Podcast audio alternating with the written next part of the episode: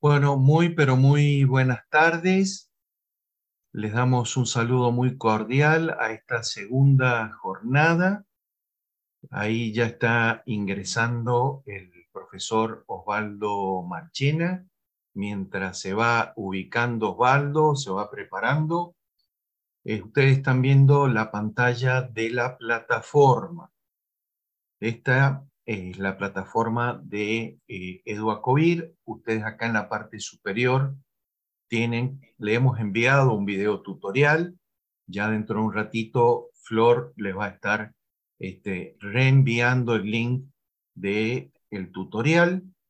Lo importante que queremos es que una vez que ustedes ingresan al eh, a la plataforma, ustedes van a tener el acceso al curso 2023, el numeral 4, y ustedes tienen un menú a la izquierda, que es inicio, presentación, programa, insignias, y dentro de la presentación está toda la presentación del curso, y dentro del programa, ustedes verán acá que hay distintos niveles.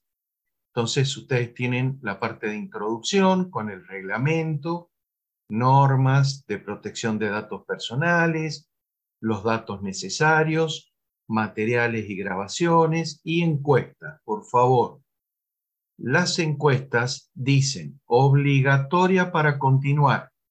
Es decir, siempre les va a salir reglamento obligatorio para continuar.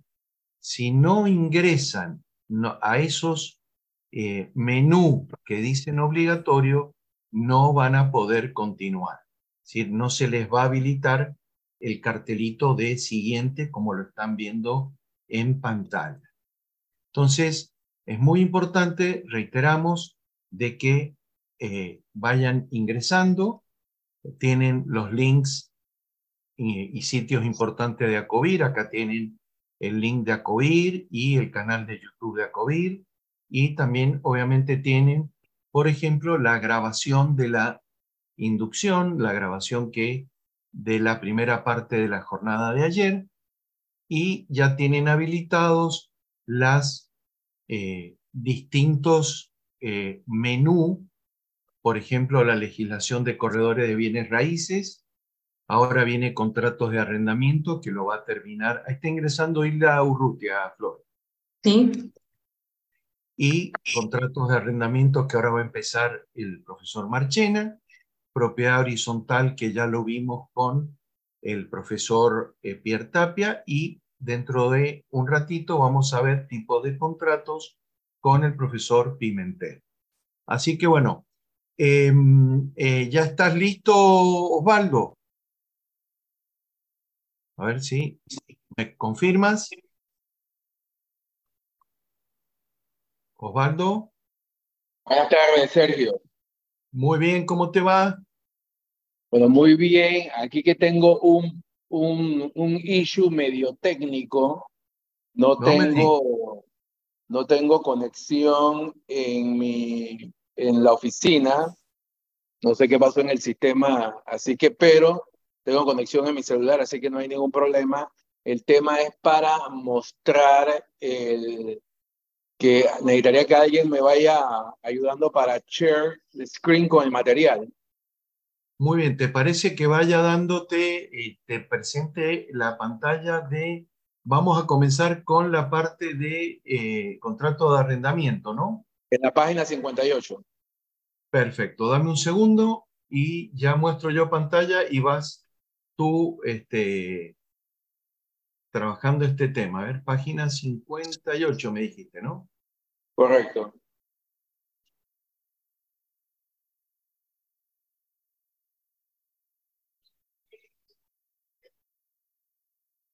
Dame un segundo.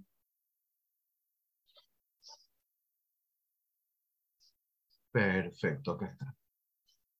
A ver, voy a... ¿Qué haríamos, ¿Qué haríamos sin la tecnología definitivamente? En dos segundos se resuelve todo esto es así, esto es así. ¿Me confirmas ahí, em, eh, Osvaldo, si ya estás viendo tú también en pantalla, Osvaldo?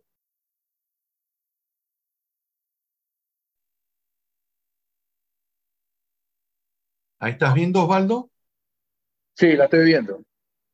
Perfecto. Entonces, bueno, ya estamos grabando. Flor, tú sigues incorporando a la, a los participantes. A los participantes. Sí, sí. Perfecto. estoy viendo que se están incorporando. Sí, si quieres, Osvaldo, ¿está bien así o lo quieres más chiquito? Eh, no, por mí no hay problema, nada más que los chicos lo puedan ver. Porque yo acá, yo tengo mi laptop prendida, pero lo único que no tengo es conexión todavía. Bien. Apenas. Yo estoy monitoreando aquí en mi oficina cuando llega la conexión para entonces hacer el switch a mi, a mi laptop. Perfecto. Mientras esperamos, si quieres, vamos comenzando, Osvaldo. Y a todos les pedimos que tengan el manual, tanto digital como físico, en la página 58, arrendamiento. Así que si quieres comenzar, Osvaldo, adelante.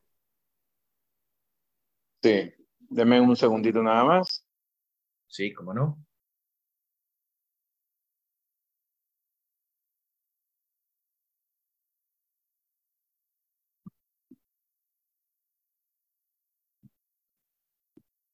Bueno, mientras... Muy buenas tardes. Adelante, Osvaldo, adelante, perdón. Sí, nuevamente buenas tardes a todos. Eh, nada más quisiera saber si me escuchan muy bien, me escuchan bien. Sí, te estamos escuchando perfecto y eh, se está viendo la pantalla, Flor y Eduardo, ¿no? Sí, yo estoy Perfecto. viendo. Perfecto, sí, sí. Bueno, vamos a continuar con eh, en esta tarde eh, viendo específicamente el contrato de arrendamiento, que es el segundo contenido que nos toca a impartir y vamos a utilizar pues la misma dinámica eh, que utilizamos ayer. Vamos a, a, a, proceder a avanzar una hora y de allí pues la hora yo les aviso para que tomemos un pequeño break de cinco minutos porque cuando uno está recibiendo este tipo de impartición, sobre todo digital, para evitar la fatiga, que se le llama la fatiga digital, hay que se, se solicita que uno se levante en el mismo puesto y haga como que algún tipo de movimiento diferente para que uno vuelva nuevamente a oxigenar las neuronas y enfocarse nuevamente en el contenido, pues para seguir la secuencia. Así que bueno, esto, esta, este contenido pues que vamos a ver es otra ley y como tal pues eh, parte de, de, una base eh, eh, que organiza la actividad de arrendamiento. Si bien es cierto, esto parte de una relación bilateral, pero digamos por la importancia que esto representa y sobre todo en el acontecer social, eh, se, se, hizo necesario poder eh, generar una norma que regulara esta actividad. Eh, desde el punto de vista jurídico y los juristas tienen muchas opiniones sobre cómo, cómo una ley vincula y establece eh, un acto bilateral entre dos personas o, o, dos partes, eh, pero en este caso, pues la ley 93 del 4 de octubre del 73, imagínense, una, una ley que ya eh, ha dado bastante al devenir nacional y lo que los gobiernos a partir de esa fecha han venido, digamos, haciendo es dándole, digamos, un matiz de modernidad eh, a través de decretos ejecutivos, eh, que es, digamos, eh, la medida en que el Ejecutivo ha utilizado para ir dotando esta, esta ley hasta lo que nosotros tenemos en este día. Para los efectos del examen, vamos a ir sobre la ley, la manera en que usted va a ver el, el texto, eh, va a ir viendo los artículos en la esencia de cómo se, se produjo esta ley en el 93, pero también vamos a ver eh, cambios y el texto que tenemos, eh, que es el que le estamos brindando, eh, identifica los cambios en los diferentes artículos. Y para los efectos prácticos, eh, ya digamos en la actividad per se, la regulación que impera en la actividad básicamente descansa sobre unos decretos ejecutivos, pues que lo vamos a ver, que la norma eh, lo llama como libre contratación. Y para eso, pues, se establecieron unos tramos eh, de canon de alquiler, pues vamos a ir sobre, sobre este tema. Y más allá de lo que de lo que usted ha visto en materia de contrato de alquiler, donde la esencia o el espíritu que allí impera son dos partes eh, que tienen, digamos, un fin, se ponen de acuerdo y sobre, y sobre un objeto que es la propiedad, pues se, se establece eh, tanto para la parte que él contrata como que, ofrece, como que el que ofrece eh, puntos de que cada uno tiene deberes y tiene derecho.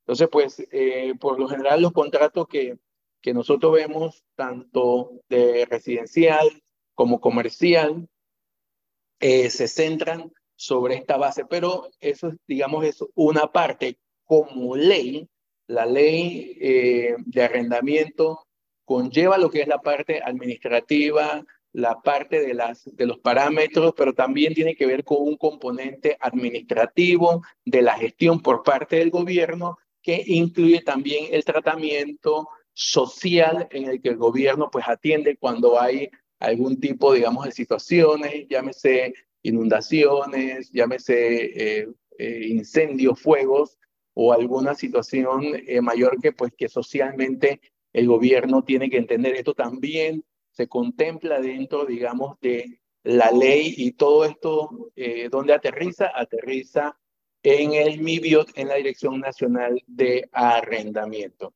Así que bueno, dicho esto, vamos a ir nuevamente sobre el contenido. Eh, nuevamente es importante eh, que nos eh, que sepamos el, el, número de la ley y la fecha en que esta ha sido promulgada. En este caso es la ley 93 del 4 de octubre de 1973, por lo cual se dictan medidas sobre los arrendamientos y se crea en el Ministerio de Vivienda. Vamos a ir sobre el contenido, cómo la ley fue redactada y con los cambios que se fueron, que se han ido incorporando en cada uno de los artículos. Pero lo que, ese es como se dice en la génesis. De allí lo que está vigente lo vamos a ver al final a través de los decretos ejecutivos. Aquí vamos a ver la base y en, y en la medida en que vamos avanzando vamos a ir viendo cómo esto fue tomando un matiz para irlo un poco como que adaptando a cómo el mercado estaba eh, bien demandando de que esta ley pues estuviera eh, administrando la gestión como tal. Eh, y dice así, la ley 93 del 4 de octubre del 73, por lo cual se dictan medidas sobre los arrendamientos y se crea el Ministerio de Vivienda la Dirección General de Arrendamientos, el Consejo Nacional de Legislación, que eran los que en esa época, hoy en día son los eh, diputados, decreta capítulo 1, ¿qué cosa? Y esto viene, eh, digamos, de, data eh, atrás que la entidad que lo manejaba era un instituto, el Instituto de Vivienda, reformada por el artículo 1 de la ley del 28 del 12 de marzo del 74, dice, es el orden público el arrendamiento de bienes inmuebles. Ya de aquí parte y establece la base. Particulares destinados para habitación, establecimientos comerciales, uso profesional, actividades, industrias y docentes. Dice así, en, el, en, en, este, en este decreto, el segundo párrafo, y lo vamos a ver repetido en los diferentes decretos ejecutivos de que la, eh, la evolución que esta ley fue tomando eh, le dio una serie de flexibilidad en cambio, pero se mantienen eh, artículos que son eh, intocables y pues que han permanecido, inclusive eh, en, los en los últimos decretos ejecutivos que son los que están operando hasta este momento. Dice, salvo lo dispuesto en los artículos 4, 5, 6, 7, 10, 13, 16, 19, 65, 66 y 8 y vamos a ir rapidito sobre cada uno de esos artículos que son los que eh, de una u otra forma se mantienen hasta la actualidad de los decretos que hoy son los que están vigentes. Bien, dice el número dos, esta ley regula igualmente los subarriendos y se aplica al arrendamiento de cuartos y apartamentos amueblados. De acuerdo a la norma, todavía hay unos tramos de protección que eh, hoy en día eh, todavía pues eh, tienen digamos un, carácter social y el ejecutivo pues a través de este instrumento pues mantiene este tipo de regulación. Por eso que hasta el día de hoy todavía se habla de arrendamiento de cuartos y en su momento en el 73 como una novedad apartamentos amueblados. Ya hoy en día ya el, el mercado ha ido inclusive eh, evolucionando con estos términos. Eh, ya vemos, ya vemos, digamos, términos como de línea blanca, que son prácticamente eh, de uso y costumbre.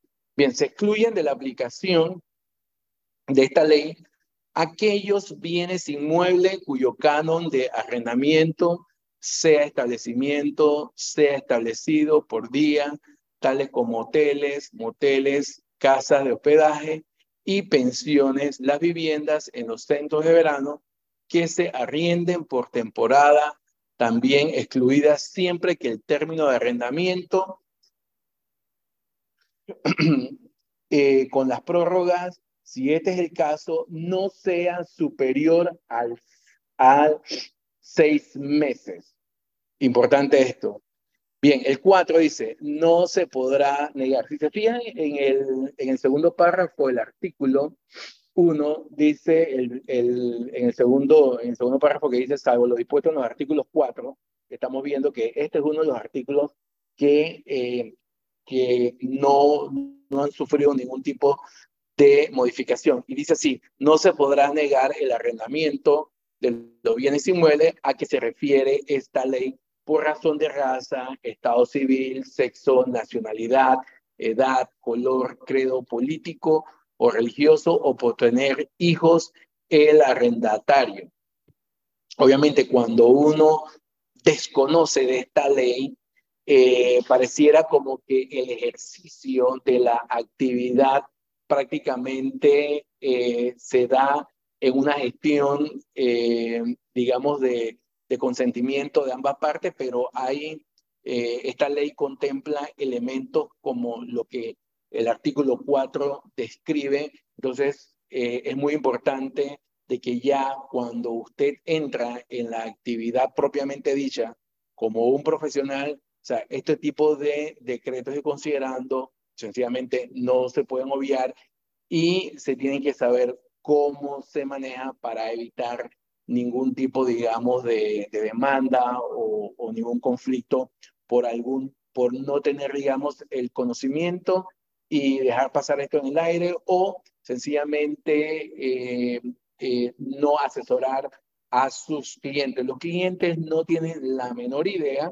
de esto, por mucho que ellos estén en el negocio, la esencia de cómo opera la ley eh, algunas cosas tendrán idea, pero no detalles tan puntuales como este de que eh, definitivamente no puede haber ningún tipo de discriminación y como lo contempla el artículo 4. Bien, el 5 es otro de los artículos eh, que vemos que la norma mantiene como los artículos que no sufrieron ningún tipo de modificación y eso inclusive lo vamos a estar viendo en todos los decretos ejecutivos. Dice, todo contrato de arrendamiento deberá formalizarse por escrito en formato suministrado por la Dirección General de Arrendamiento, que expresará pues la información general eh, de los contratantes, pero también de la finca, la propiedad o la unidad inmobiliaria. Es importante saber de que, pues, dado por la pandemia, se flexibilizó todo el tema eh, y la obligatoriedad de, eh, registrar eh, los, los contratos en el MIBIOT, pero ya básicamente todo esto ha entrado a la normalidad y lo que está haciendo el MIBIOT es instar a las partes, pues aquellos que no lo han hecho, para que vayan y registren eh, y entreguen copia de sus contratos eh, para evitar cualquier tipo de situación. Bien, el 7 también, el, perdón, el 6 es otro de los artículos que se mantiene y dice, el arrendador tiene la obligación de entregar a la dirección, el 6, general de arrendamiento del Ministerio de Vivienda dentro de los cinco días hábiles eh, siguientes a su firma una firma de todo contrato de arrendamiento que celebre dentro de los cinco días siguientes a su firma, una firma de todo contrato de arrendamiento que celebre la omisión del contrato de la negatividad del arrendatario o firmarlo cuando esté ocupado el inmueble será causal de sanción. Esto es lo que decía hace un momento, de que dado la pandemia se dio como que una ventana de flexibilidad para que los contratos se registraran, pero sí, eh, la norma exige de que todos los contratos se registren y usted en su ejercicio eso se lo tiene que dar a entender al, eh, al propietario. Si por algún motivo dentro del, del, servicio que usted ofrece como correo de bienes raíces, pues está inclusive hasta llevar y registrar el contrato. Hay algunos propietarios pues que ellos quieren que usted nada más llegue hasta la parte en que se consigue el cliente y ellos pues hacen su contrato y se encargan de llevarlo al ministerio, a la dirección de arrendamiento, eh, pero usted se lo tiene que eh, eh, se lo tiene que expresar a ellos. Porque, ¿qué pasa? Mañana se genera algún tipo de conflicto eh, y para solventar lo que sea que suceda con la unidad, eh, la, la, dirección de arrendamiento va a solicitar copia de los contratos.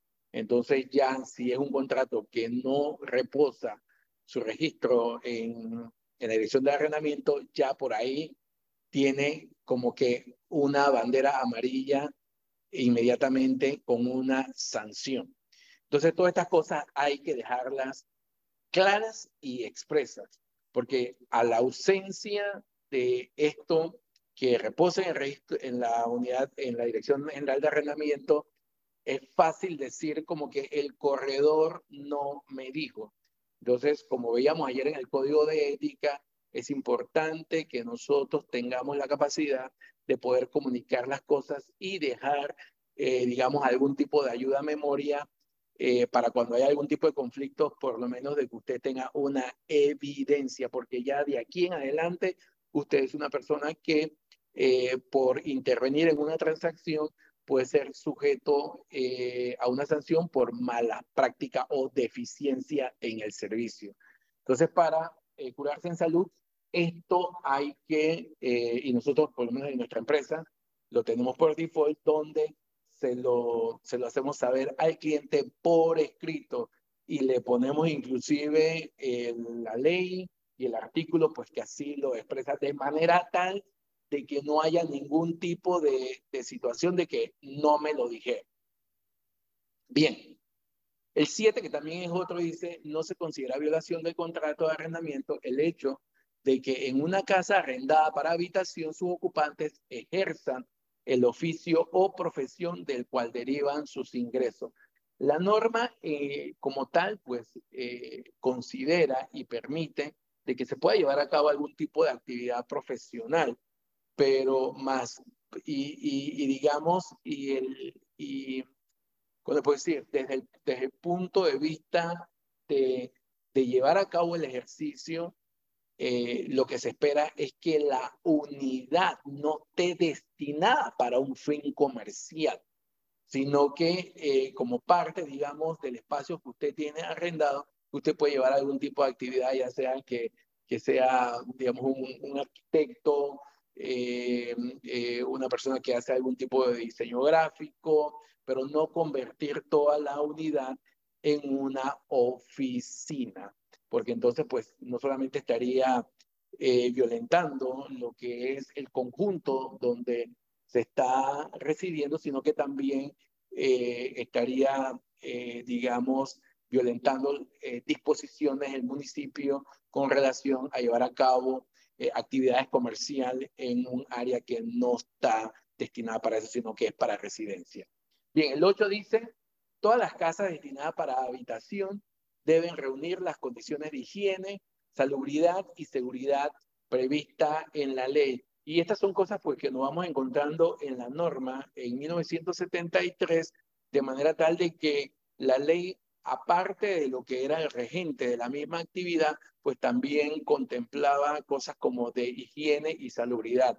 De hecho, en la práctica, eh, la unidad que usted va a representar, usted tiene que asegurar de que cumpla con, digamos, estas condiciones generales que, que el, apartamento o la casa, eh, y si es una casa con jardín, de que pueda tener una buena eh, imagen y esté óptima para llevar a cabo la actividad. A veces nos encontramos a clientes que sencillamente hacen caso omiso y dicen, no, no, cuando la alquilemos yo la arreglo, yo la pinto, y eso ya pues va a depender de usted, de el nivel de, de servicio que usted quiera ofrecer y de imagen que usted quiera dar. Pues las, hay políticas que las empresas desarrollan. En nuestro caso, pues tenemos una política establecida y si las propiedades no cumplen con esta política, pues sencillamente no la consideramos para listarla. Bien, eh, vemos que en el artículo 9 dice ningún contrato de arrendamiento o la prórroga de él podrá celebrarse por un término menor de tres años. El arrendamiento tendrá derecho a que se prorrogue por el cual, por igual término en caso de que al venderse el contrato estuviera al día en su pago. Si el arrendador rehusara recibir el importe del canon de arrendamiento, el arrendatario podrá depositarlo en la Dirección General de Arrendamiento del Ministerio de Vivienda. La constancia correspondiente que se le pida acreditará haber verificado los pagos y para todos los efectos legales se entenderá prorrogado el contrato.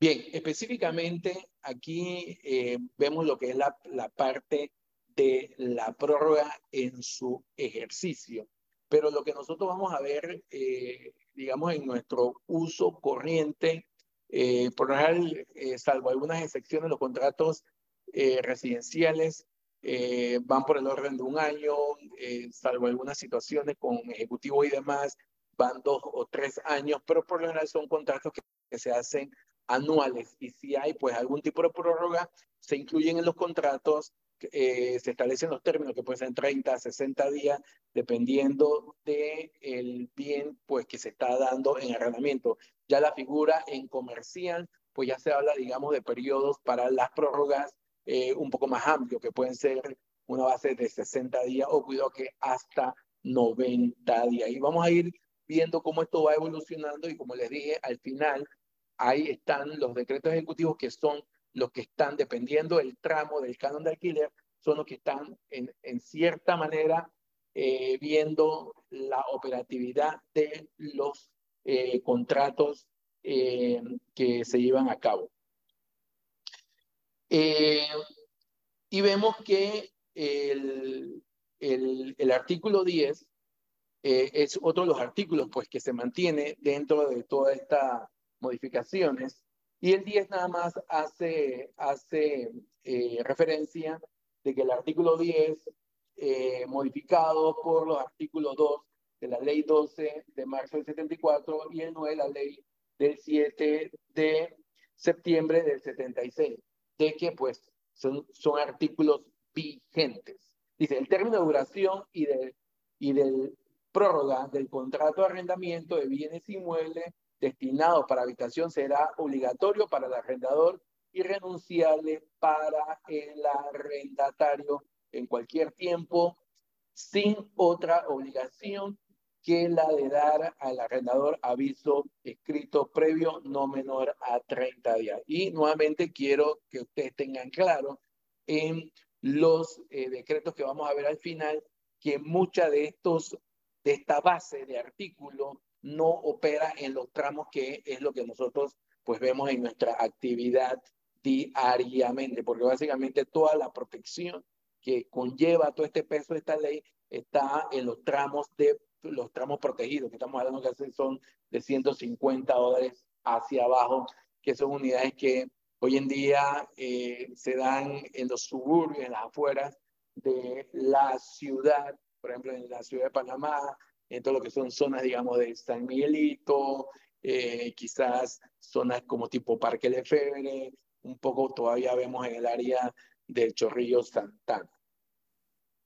Bien, el 11 dice, eh, adicionado por el artículo 3 de la ley, bueno, aquí, y quiero llamar la atención, de que el artículo 11 inmediatamente hace referencia de uno de los ajustes. Dice, adicionado por el artículo 3 de la ley 28 del 12 de marzo del 74. Dice, el canon de arrendamiento se pagará por mes vencido. No obstante lo anterior, el arrendamiento a su iniciativa podrá pagar por adelantado. Aquí vemos ya, digamos, la norma habla, digamos, del, del pago cuando se realiza el, el canon que ha sido pactado. Igualmente, yo creo que lo que la gran mayoría han visto contratos de alquileres, eh, una de las prácticas que ven es de que los canos se pagan los primeros cinco días del mes. Y esto está avalado igualmente por los decretos, pues que al final vamos a ver que son los que aplican con relación a este tema. El artículo 13 eh, habla específicamente sobre el depósito. Vemos, en los contratos de arrendamiento que se celebran a partir eh, de la vigencia de esta ley, es obligación de todo arrendatario, salvo las excepciones, que establezca el Ministerio de Vivienda consignar por conducto del arrendador una suma igual al canon de arrendamiento en concepto del depósito.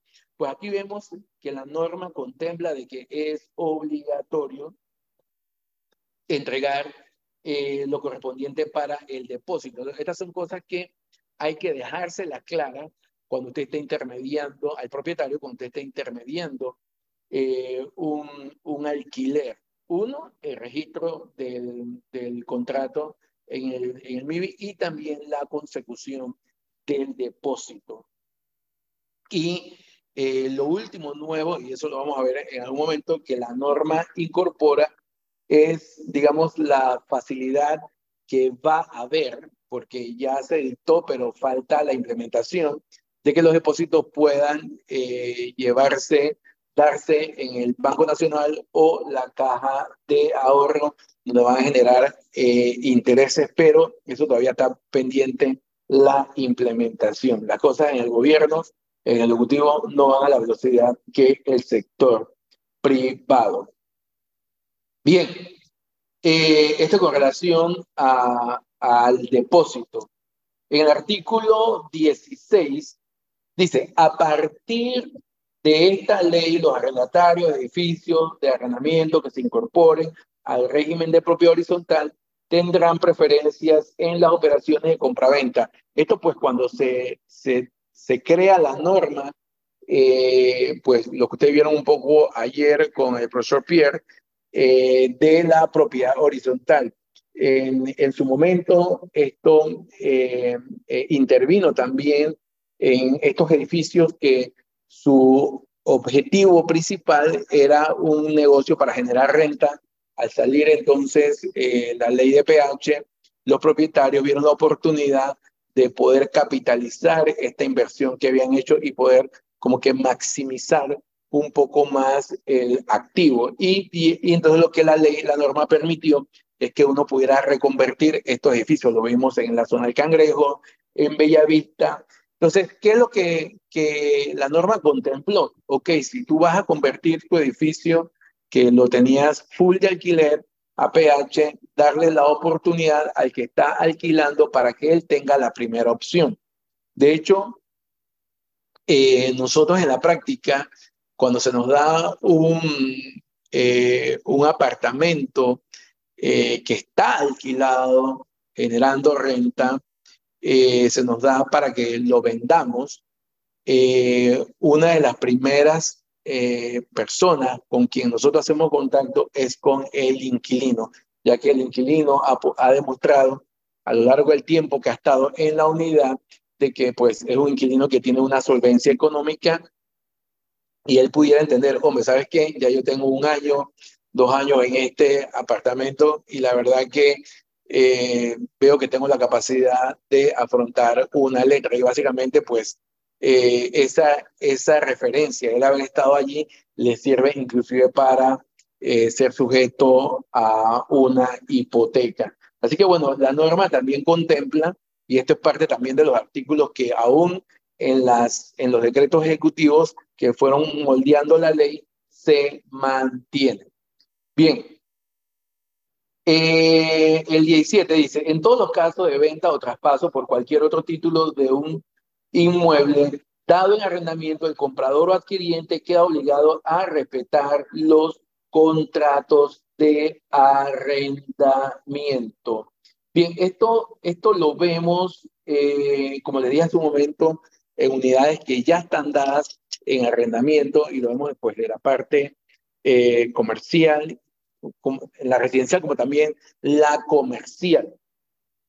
Eh, y el contrato, una vez que el bien ha sido vendido, el contrato es inamovible hasta que él cumpla su término. Y de hecho, en la práctica, los inversionistas pues eh, no se meten con, con, con, los contratos porque obviamente lo que ellos quieren es que este contrato siga generando eh, renta los ingresos. Entonces, pues se mantiene, se mantiene tal cual como está. En la parte de, lo comercial, pues eh, se ve mucho el tema de los incrementos. Y de hecho, el tema de los, de los, de los incrementos, porque muchas, en la parte comercial, sobre todo en restaurantes, que a veces pues vienen estos restaurantes, abren todo bien, eh, bonitos y demás, por, por falta de tener un modelo de negocio eh, comprobado, se ven obligados a cerrar. muchas de las mejoras a veces pues quedan allí y pues al final ellos negocian con el propietario y como parte de la deuda le dicen, bueno, las mejoras se van a quedar todas, aunque de hecho en el contrato también se establece y algunos a veces negocian también de bueno, permíteme vender las mejoras. y cuando nosotros tenemos un, un, un, un cliente interesado en absorber un canon de arrendamiento comercial que incluya algún tipo de cláusula, nosotros pues siempre hacemos la advertencia de que el modelo de negocio de, de esta persona nueva que está entrando tiene que contemplar eh, poder hacer frente a los incrementos a los cuales él se va a enfrentar. Así que bueno, esto es... Osvaldo, sí, Osvaldo, em, eh, hay una consulta sobre el tema de los contratos estos que han surgido de con opción de compra o tipo de leasing, ¿no? Eh, no sé si, si vas a hacer vos algún tipo de indicación sobre este tema a posteriori o quisieras agregar algo sobre esta... Eh, yo lo único que, o sea, básicamente lo que tenemos que cubrir aquí es lo que la norma nos, nos, nos da a nivel de, de contenido. Esto no es algo que, que todavía en materia eh, es, es, obligatorio para los efectos del examen, pero sí obviamente eh, podemos eh, dar algún tipo de, de, criterio de lo que esto de lo que esto se está llevando a cabo. No sé cuál era la, la pregunta con esa relación, Sergio. Sí, sobre el artículo 16 que justamente acá indica sobre eh, los plazos de vigencia y demás. Entonces, ¿cómo jugaba con este artículo 16 el tema de los contratos que son de, con opción a compra eh, o, con, de, o de tipo leasing? Y también están... sí, sí, sí, la otra, por favor. No, no, que están preguntando sobre el tema de Airbnb por favor, ya hicieron la pregunta eh, anteriormente y les indicamos, el tema de eh, Airbnb ya se va a ver en forma puntual el tema de, este, de esta situación, dado que hay un tema en donde sí está permitido, lugares donde no está permitido y hay unas nuevas modalidades que eh, les pedimos que se concentren, por favor, en lo que hoy estamos comenzando a ver con el profesor Marchena, que es, son las generales del contrato de arrendamiento. Si nos empezamos a ir, lamentablemente, eh, son muchas las preguntas que pueden surgir por lo de Airbnb o Booking, pero por favor, este, traten de concentrarse en el contrato de arrendamiento porque si no, nos vamos a dispersar y a la hora del examen no van a tener bien claro las preguntas que el examen contiene. Así que em, después tranquilos y tranquilas que se va a explicar, se les va a dar su punto de opinión cada uno de los especialistas, pero por favor no derivemos ni tratemos de eh, salirnos del tema porque si no, no nos vamos a este, poder concentrar. Les pedimos mucha comprensión en esto y pido disculpas Osvaldo por la interrupción. No, eh, eh, está bien, Sergio. El, el, o sea, cuando nosotros estamos entrando en la norma, hay, digamos, opiniones, pero las opiniones y lo que ya uno ha escuchado se deja caer de su peso por la norma, porque nosotros tenemos que enfocarnos a la norma y no es lo que eh, eh, escuché que se dice eso o yo creo de esto o lo otro. Yo tengo que ir a la norma porque la norma es la que específicamente regula esta actividad eh, de arrendamiento como tal. Inclusive, como le dije, eh, salvo lo que pasó en el periodo de pandemia, hubo una serie de, de flexibilización con los registros de los contratos, con la formalidad como tal. Pero dado de que esto ya ha sido superado, la eh, Dirección General de Arrendamiento eh, está haciendo, digamos, de oficio los llamados, pues para que la gente pues esté, regule que los contratos pues estén registrados, y los, y los depósitos pues sean consignados. Al final, la Dirección General de Arrendamiento, su objetivo no es estar eh, persiguiendo a nadie, sino por el contrario, ellos quieren que la actividad se lleve de la mejor manera a fin de que tanto el arrendatario como el arrendador puedan tener una convivencia y una, eh, una buena relación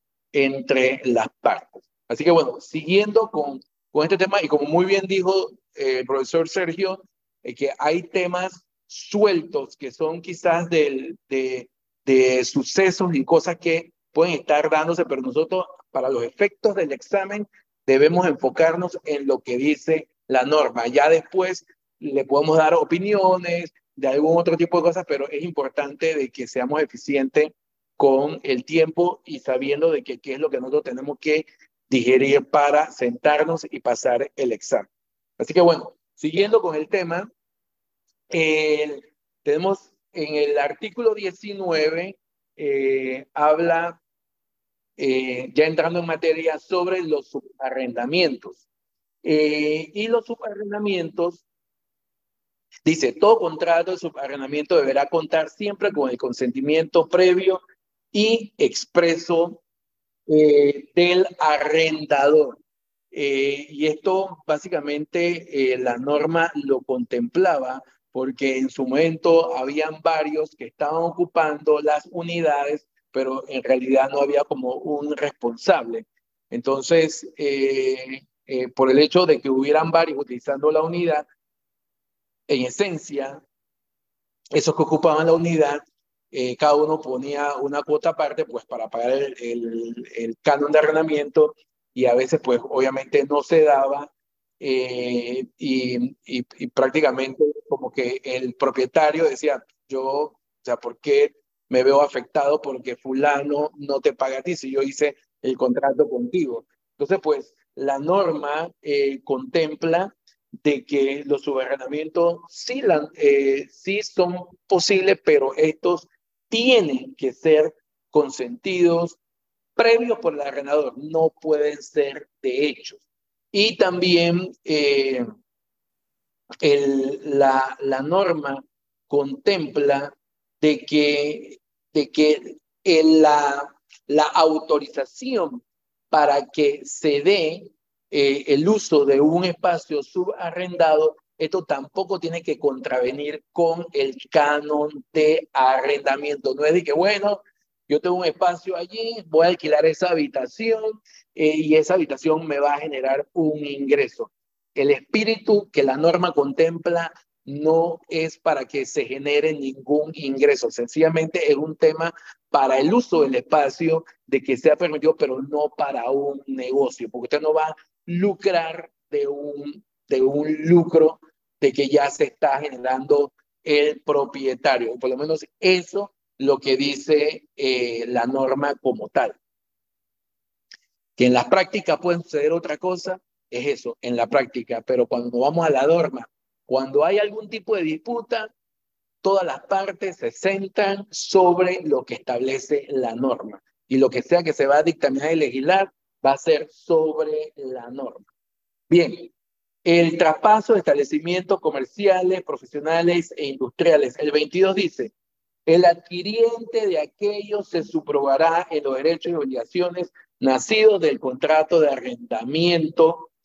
Eh, el arrendatario notificará por escrito el arrendador a su apoderado administrador su decisión de traspasar el establecimiento. Y esto en la práctica lo vemos, como le hablé hace un momento, en restaurante, que cuando se lo van a traspasar a alguien, pues el traspaso tiene que ser íntegro con todo lo que contemplan. Si lleva a cabo incremento, pues tiene que permanecer igual. Y si nosotros como profesionales estamos en medio de una situación como esta, nosotros tenemos que eh, eh, darle a entender al que está adquiriendo y se le está traspasando este contrato eh, de que su modelo de negocio va a tener la capacidad de poder cubrir el canon de arrendamiento y si hay incrementos igualmente.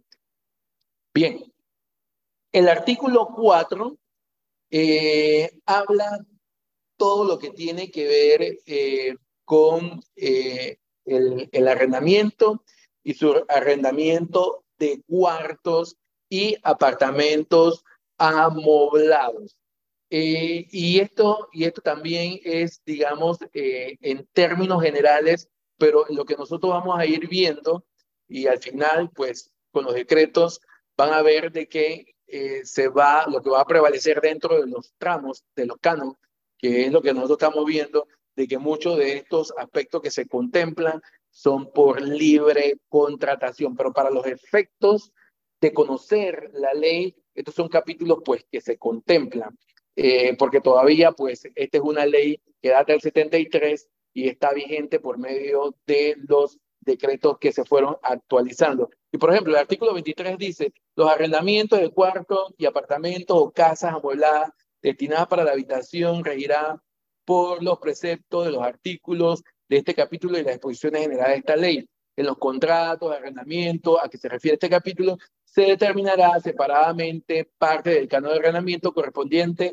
a la vivienda y al mobiliario. Y eso fue en el principio, cuando básicamente esto se empezó a ver. Ya hoy en día el uso y costumbre, eh, lo más que se hace que si es un apartamento amoblado, se listan todos los, los, los artículos que cuentan eh, un, una unidad se incorpora dentro del contrato, se asegura con el contratante y se firma. Pero básicamente no hay como que, bueno, eh, de los 5 mil dólares, 2 mil son para el mobiliario y los 3 mil son para el, espacio que te estoy alquilando. Y básicamente el mercado ha ido como que evolucionando a que los estándares hoy en día, eh, les hablaba también hace un momento de lo que es línea blanca. Línea blanca, estufa, lavadora, aire acondicionado, eh, lámparas, hay unos que inclusive eh, incluyen ya como parte de la base, eh, incluyendo hasta cortinas.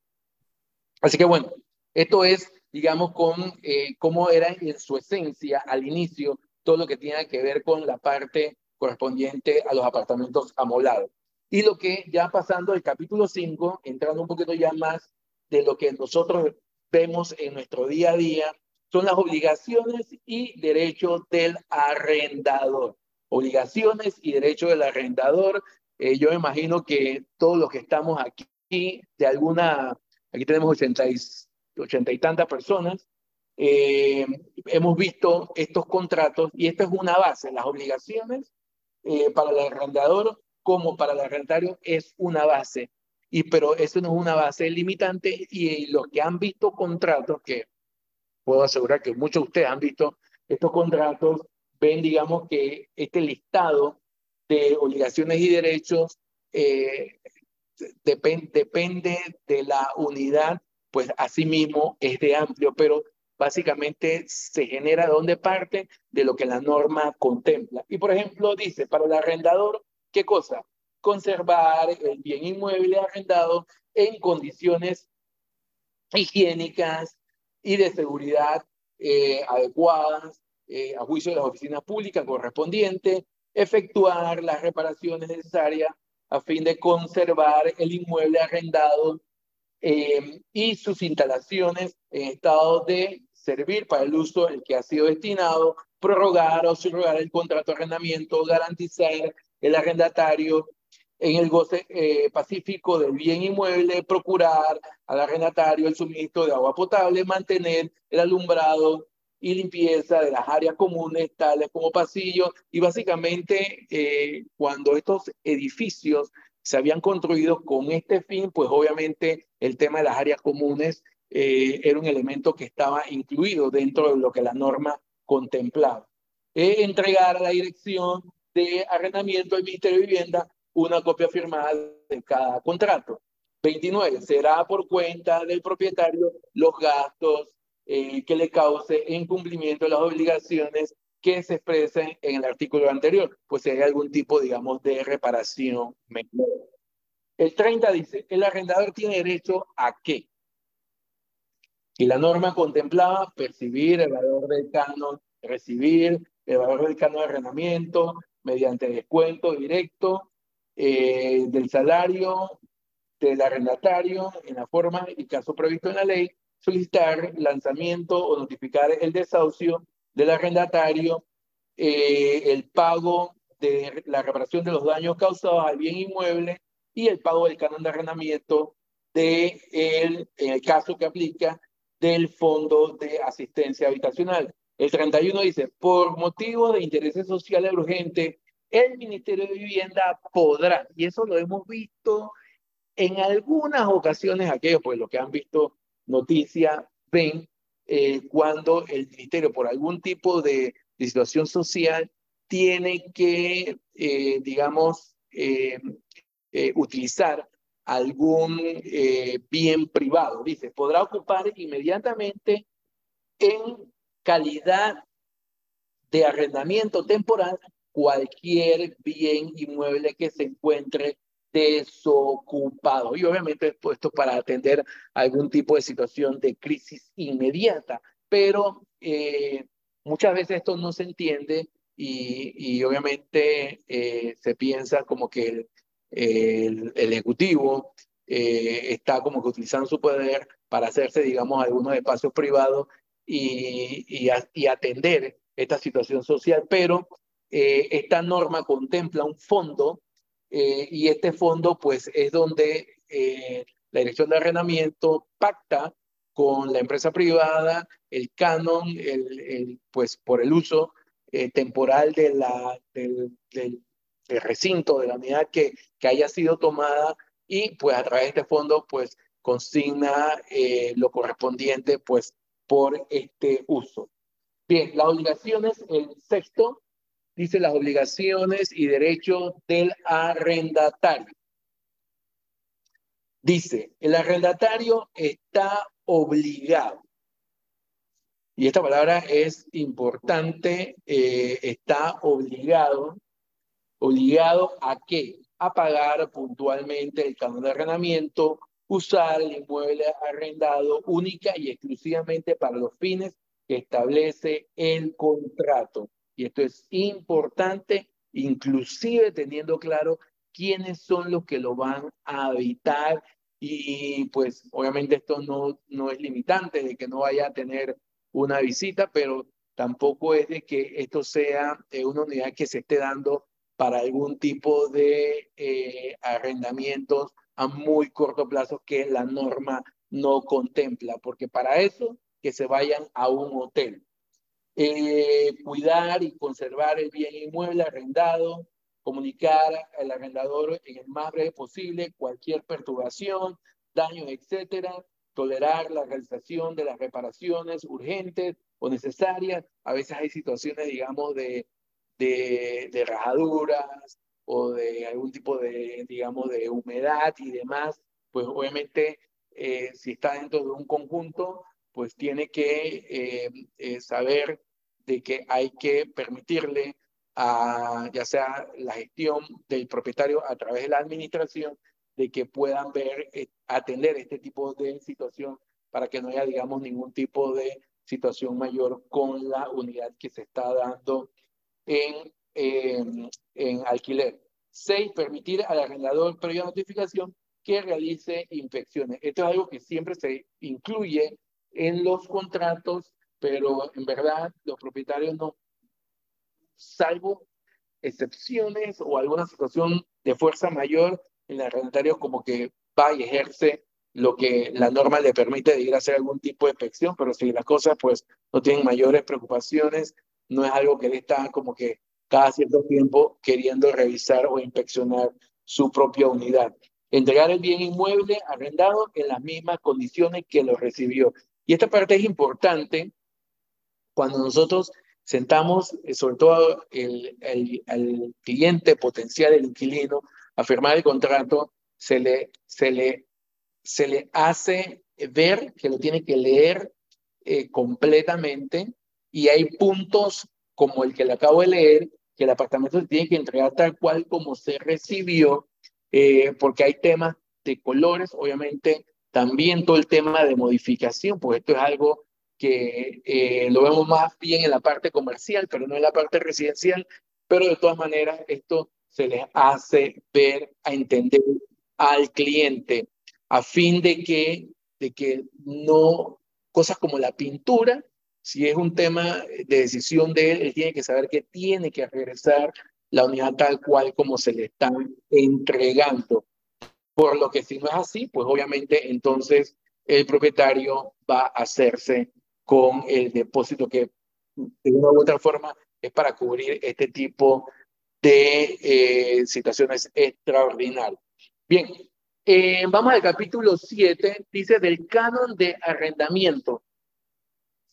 Y, y esta parte del canon de arrendamiento, porque hoy en día se habla del canon de arrendamiento, pero esto de, de dónde se aterriza y, y mucha gente tiene opiniones y la gente dice, bueno, debe ser el 10% de lo que, de lo que te cuesta la, la unidad. como una manera, digamos, aritmética de, de, de, plantearlo. En su momento, la norma trató de buscar algún tipo de, de fórmula de manera tal de que eh, eh, hubiese una actividad equilibrada. Y sobre todo porque estamos hablando de que en esa data no era de que había esta afluencia eh, de unidades. Entonces, básicamente, apenas el, el parque de unidades residenciales estaba empezando y sobre todo con, cuando se promulga la ley de PH, empieza como que a haber un poco más de opciones pero básicamente el, el, mercado estaba bastante limitado, entonces lo que la norma trató de buscar es buscar una fórmula en que el propietario no se excediera. Pero hoy en día, eh, en la práctica, ¿quién determina el canon de arrendamiento? El mercado. Es el mercado, porque usted puede sentarse en una postura, pero el mercado es el que va a decir, yo estoy dispuesto a pagar esto por tu unidad. No importa lo que tenga la unidad. Y obviamente también el ciclo económico eh, es una variable que influye en, en, en donde el canon de arrendamiento se sitúa, pero es el mercado hoy en día que está, que determina el canon donde debe estar. Y para eso, digamos, organizaciones como nosotros tenemos eh, la plataforma esta que le hablaba a ustedes ayer del sistema de listado múltiple, el MLS de nosotros, pues esta es una, una plataforma que nos genera a nosotros métricas y nosotros podemos saber los valores los cánones de arrendamientos en las diferentes zonas y también lo podemos acompañar de eh, testigos, que son las referencias de los alquileres que se están dando, digamos, de manera inmediata. Entonces, esta, esta data ayuda a que el propietario entienda dónde tiene que fijar su canon de arrendamiento a fin de que la propiedad sea absorbida eh, eh, por el mercado. Eh, y, y, quiero nada más como que, para que vean cómo la norma en su momento estaba enunciando esto. decía la norma, dice, en el artículo 38, que también es uno de los artículos que, como se dice, adicionado por el artículo 40, dice, el Ministerio de Vivienda podrá autorizar en los costos de operación o mantenimiento o si por cualesquiera circunstancia la tasa de rentabilidad descendiente por debajo de un nivel considerado justo y razonable. O sea, la norma estaba tratando de buscar un equilibrio entre las partes, pero hoy en día, eh, y como lo vamos a ver, pues al final, eh, con los decretos eh, ejecutivos, de que, de que igual todo esto ha quedado por libre contratación, pero para los efectos de nosotros y como profesionales es importante saber esto de dónde se origina. Eh, y bueno, esto es, digamos, con materia del canon de arrendamiento. En el capítulo 8 vemos eh, de los desahucios y lanzamientos. Vemos aquí todo eh, un tratamiento explicativo de qué es lo que la norma contempla eh, en los desahucios y los lanzamientos.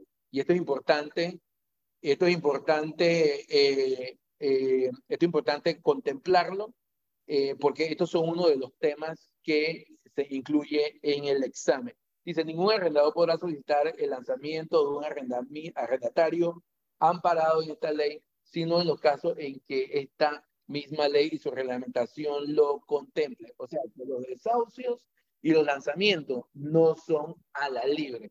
Hay todo un capítulo que la norma contempla para que esto se lleve a cabo. Nuevamente, eh, por el hecho de la, de, de la pandemia, hubieron ciertas flexibilizaciones, pero dado que ya eso es algo que ha sido superado, pues la, la dirección, pues obviamente ya empieza a prestarle atención a todo este tipo de situaciones. Y el 41 dice, no procederá el lanzamiento por mora de un bien inmueble destinado para vivienda cuando el arrendatario o las personas que habiten con él no están en condiciones materiales por pagar el canon de arrendamiento por enfermedad, falta de trabajo o por la carencia de otras fuentes de ingresos no salariales, eh, condiciones que deberán ser debidamente comprobadas por la comisión de vivienda respectiva. Entonces, tampoco esto es un hecho sobre el cual alguien se pueda amparar y dice, bueno, ¿sabes qué? Yo estoy en esta, en esta situación. Nuevamente, haciendo referencia a lo que sucedió en la pandemia, que vino todo un trastocamiento económico, obviamente, eh, y de hecho, Acobir eh, participó en su momento aportando ideas a fin de que eh, las condiciones eh, que se tenían que dar en su momento tuvieran algún tipo de, de matiz eh, flexible, pero que también eh, no estuvieran tan rígidos con lo correspondiente a, a, tener que consignar los depósitos en el MIBI o registrar los contratos de arrendamiento. Entonces, estas, estas situaciones de desahucio y los lanzamientos no son situaciones que que, son a la libre.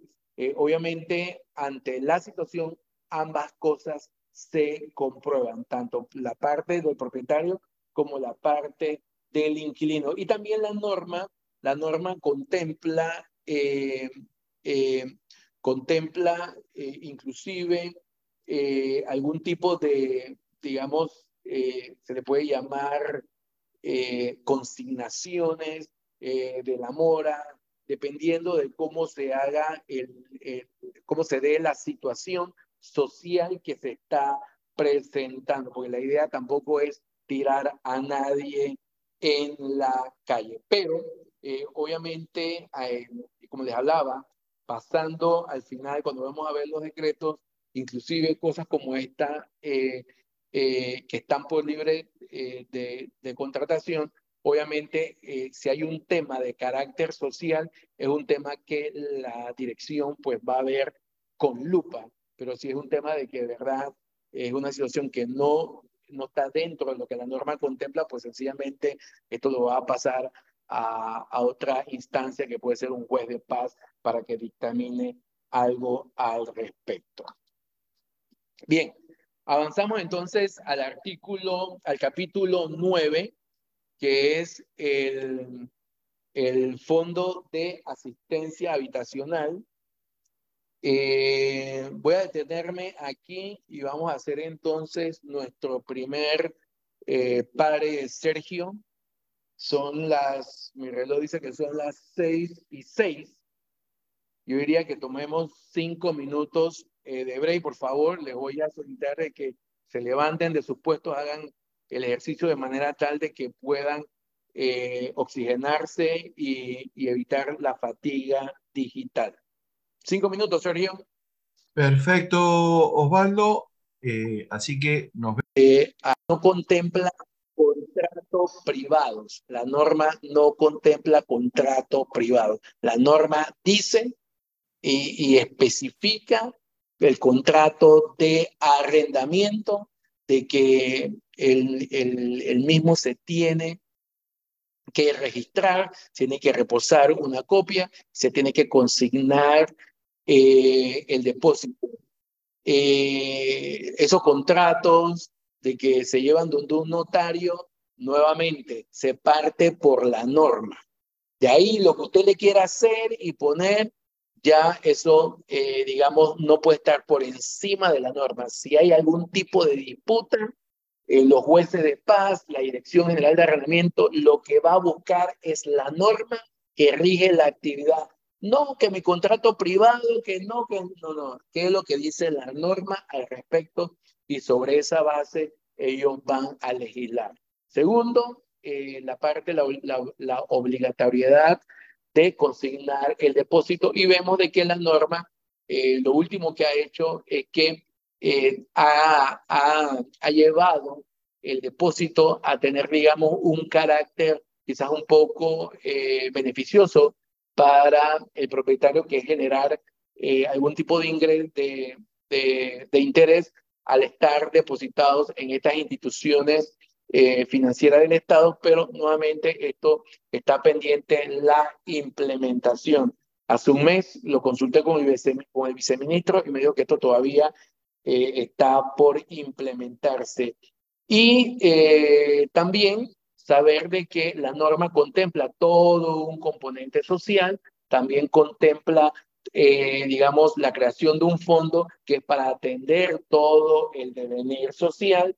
Y por último, lo que usted va a ver de que los contratos que están por arriba de 150 balboas, estos contratos ya están, eh, la norma a través de los decretos ejecutivos eh, contempla de que están por libre contratación siempre manteniendo los artículos 4, 5, 6, 7, 8, 10, 13, 16, 19, 20, 65, 66 y 68.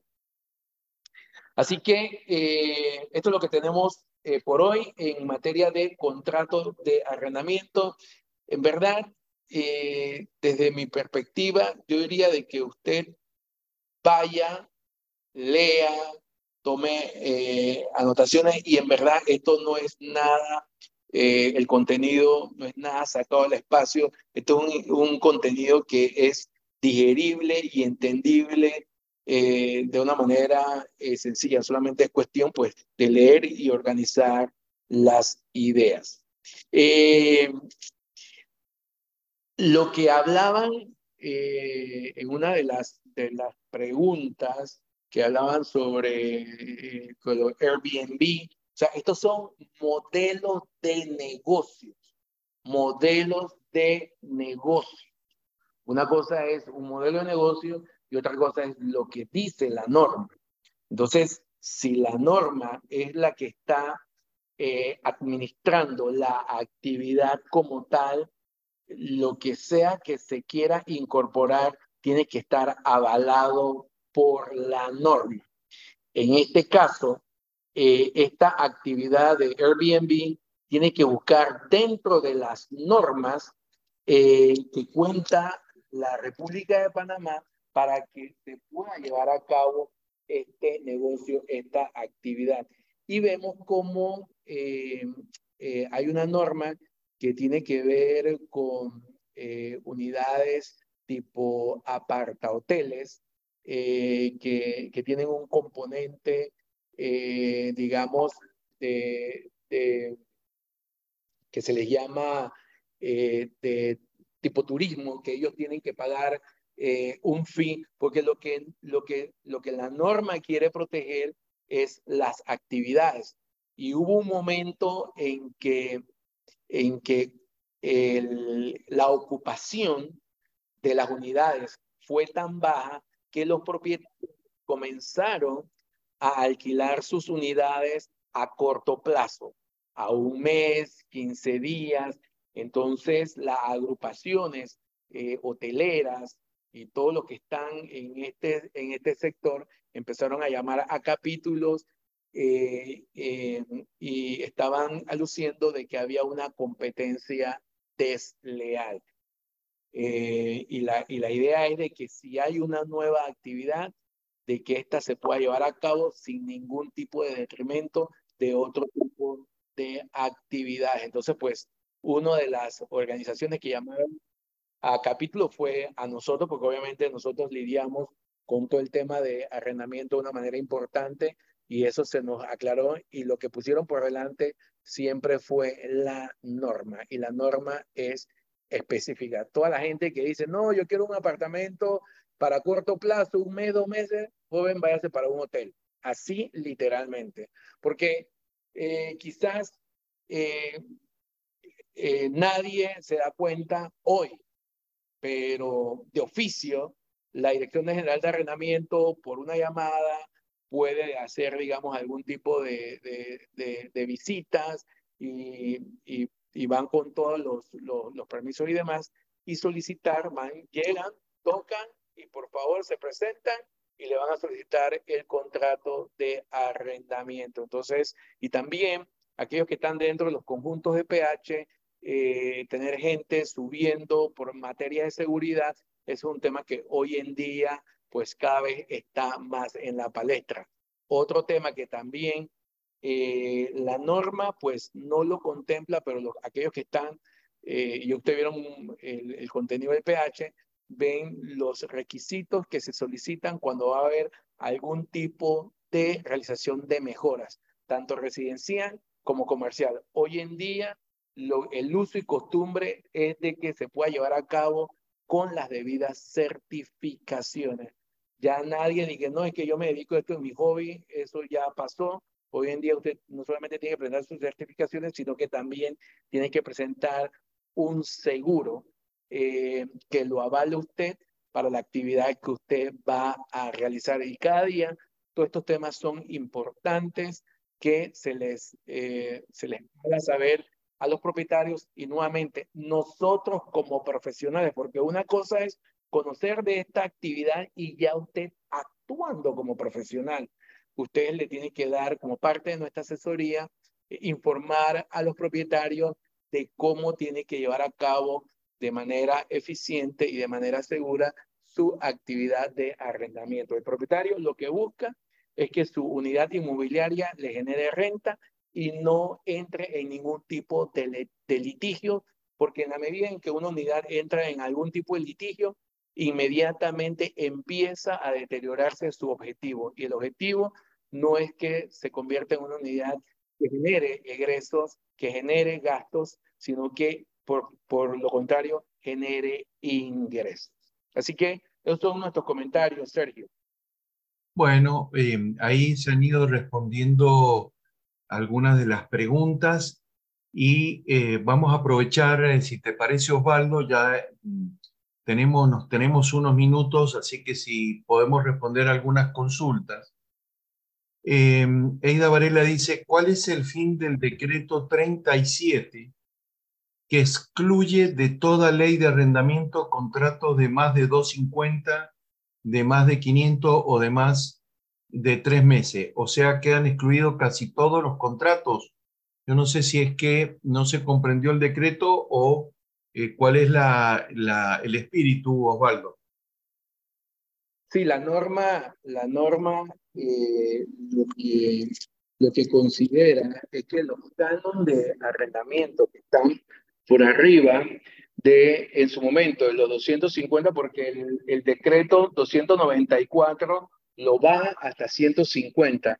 Y cuando la norma te permite eh, la libre contratación, ¿y qué es lo que, o sea, qué es lo que la norma buscaba? Y no, y no es, digamos, que los, los que estaban en, eh, ejerciendo en su momento o administrando eh, la dirección y el ministerio en su momento, pues era un tema que, que no hacían a la libre, sino que era más bien una demanda que los propietarios lo que buscaban era la flexibilización, porque la norma partía eh, prácticamente, como le dije, y, y, lo vieron ustedes, de que inclusive se trataba de normatizar hasta eh, cómo se establecía un canon y cómo se, se, se, se efectuaban los incrementos. Ellos también, eh, la norma en su momento se metía con los incrementos. Entonces, eh, era, todo esto eran situaciones burocráticas que prácticamente para que usted obtuviera una aprobación, pues pasaba el tiempo y no era como que yo metía la solicitud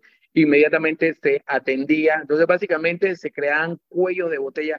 La misma norma empezó a ser un cuello de botella. Entonces, pues hubo demanda por parte de los propietarios y decían, hombre, ¿sabes qué? Nosotros necesitamos eh, poder tener flexibilización porque básicamente, como le decía, al final, ¿quién es el que manda eh, eh, para establecer los canos? es el mercado y el mercado nadie lo domina, no lo dominamos nosotros, nosotros lo único que tenemos una lectura del mercado, el mercado es un ente vivo, solo que él toma en la dirección eh, que él considere que es la correcta, tomando en consideración los ciclos económicos y demás. Pero a pesar de que la norma da, digamos, esta, esta flexibilidad, ellos dicen, es por libre contratación, pero tienes que mantener los artículos que aquí se describen, que son del 4 hasta el 68. Sergio.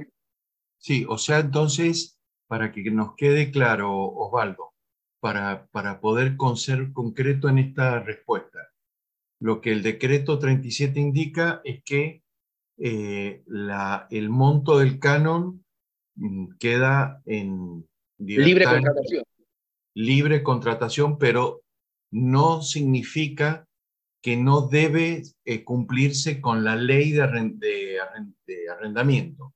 Correcto, incluyendo que son inamovibles los artículos que ella contempla, que son los numerados del 4 hasta el 68. Exacto. Entonces, para la pregunta de Ida Varela, el decreto 37 lo que dice es que eh, queda eh, a libre oferta y demanda y el tema de tanto del canon como el tema tiempo, pero no está diciendo que quedan excluidos de, de cumplir con todos los que hemos visto sobre la ley de arrendamiento. ¿Sí? Bien. Correcto. Eh, había otra pregunta. Y esto no, esto, indica, esto no indica de que yo puedo ahora tener un contrato privado, porque la norma no lo establece así, porque si vemos del artículo 4 al 68, eso contempla de que el contrato se tiene que registrar en el MIBI y se tiene que consignar el depósito, Sergio. Exacto. Eh, cuando, el, cuando se habló de desahucio y de lanzamiento, la pregunta que nos hace Aida es cuando el lanzamiento es de eh, un arrendamiento en uso comercial, si es el juez de paz el que resuelve y si a tu experiencia, Osvaldo, es tan factible que sea exitoso el lanzamiento en la práctica. A ver, em, digamos en la práctica y sobre todo en la parte comercial, em, lo que nosotros hemos visto es que, uno, se puede decir que un, eh, una máxima que tienen los propietarios, que son los inversionistas, es que sus activos no caigan en un litigio, porque inmediatamente cuando el activo cae en un litigio, eh, hay un perjuicio eh, directo, porque uno, si ya, si es por un tema de, de, de no pago del canon de arrendamiento, tú tienes que tener una contratación legal o alguien que tú contrate un administrador que si está administrando varias cosas, él va a tener que incurrir en un gasto legal para ir en el proceso. Entonces siempre lo que se busca es una mediación. Y en la mediación es, hombre, ¿sabes qué? ¿Cuáles son las mejoras que tú tienes? Eh, eso yo lo puedo considerar como parte del canon, pero si ya hay, digamos, un tema eh, que, trasciende más de eso, pues para eso están las instancias, eh, obviamente, de las, de las con los, y obviamente, pues las instancias estas de, de jueces de paz. Pero, nuevamente, cualquier tipo de situación que tenga que ver, eh, incluyendo lo que estamos hablando, después de los saludos correspondientes, por favor, deme una copia del contrato que ustedes tienen. Y este contrato, pues, debe estar con los respectivos sellos del Ministerio de Vivienda. Muy bien. Eh, nuevamente, para aclararle a la señora Ida Varela, dice que se queda fuera de la norma los artículos sobre desahucio y lanzamientos también, o sea que solo son exigidos los artículos 4, 5. A ver, para que quede claro, por favor, a todos y reiteramos para que no nos desenfoquemos y nos desconcentremos. Los artículos que ha explicado Osvaldo, 4, 5 y todos esos que indican, son los que, este, digamos, son inamovibles o son los que se deben sí o sí cumplir. Por lo tanto, este, eh, las normas de desahucio de lanzamiento se mantienen hasta el momento. ¿Es así, Osvaldo? Nuevamente, lo que, lo que acabaste de reiterar sobre los artículos, si se fijan, eh, lo que corresponde en el capítulo 8 de los desahucios y lanzamientos, específicamente los artículos que van del 40, de 40 al 50, son artículos que dentro del listado de los artículos como los inamovibles, no se mantienen para los canon que están excluidos. Pero ahora bien, esto no quiere decir de que no se pueda dar esta situación. Lo único que la norma lo que va a hacer es que va a partir, obviamente, de lo que se incluye en el contrato nuevamente y este contrato tiene que tener el aval del Ministerio de Vivienda. Por ejemplo, eh, una de las causales típicas que nosotros vemos es por que el, el contrato se puede eh, rescindir por dos, eh, dos canon de MOR. Eso es, digamos, una de las clásicas que se incluyen en los, en los contratos. Inmediatamente, pues, se busca el, el, el entendimiento con el inquilino a fin de que no se entre en un litigio, porque inmediatamente si usted tiene que ir a un juez de paz para que saque eh, a la persona eh, por falta de pago, pues inmediatamente eh, ya ahí usted va a tener un egreso. Entonces, hombre, lo que se trata es de llegar a una mediación, ok, ¿cuándo usted me puede entregar la llave? Ok, una semana, pero manteniendo los términos. Pero como la norma contempla solamente 150 hacia abajo, son los que prácticamente el, el, el, el, el ejercicio de la ley se cumple de la A a la Z. De ahí en adelante, salvo los artículos que están establecidos, todo es por libre contratación, pero hay en los contratos vamos a ver cláusulas de penalidad. ¿Qué pasa si? Entonces eso también se incluye, porque obviamente el hecho de que esté libre contratación no quiere decir de que no haya ningún tipo de, de, de, digamos, de, de, de, que no se contemple algún tipo de penalidad por algún tipo de falta. Bueno, por ejemplo, los, los, hoy en día también usted va a ver apartamentos donde literalmente le dicen no mascota o si es mascota, es una masqueta, eh, no sé, de un tamaño, eh, cosas que quizás uno no le presta atención porque uno está en este negocio, pero, o sea, todas estas cosas empiezan a salir a flote. Eh, mascota pequeña, qué tipo de mascotas se permite, y hay todo un tratamiento del manejo de las mascotas en los conjuntos residenciales.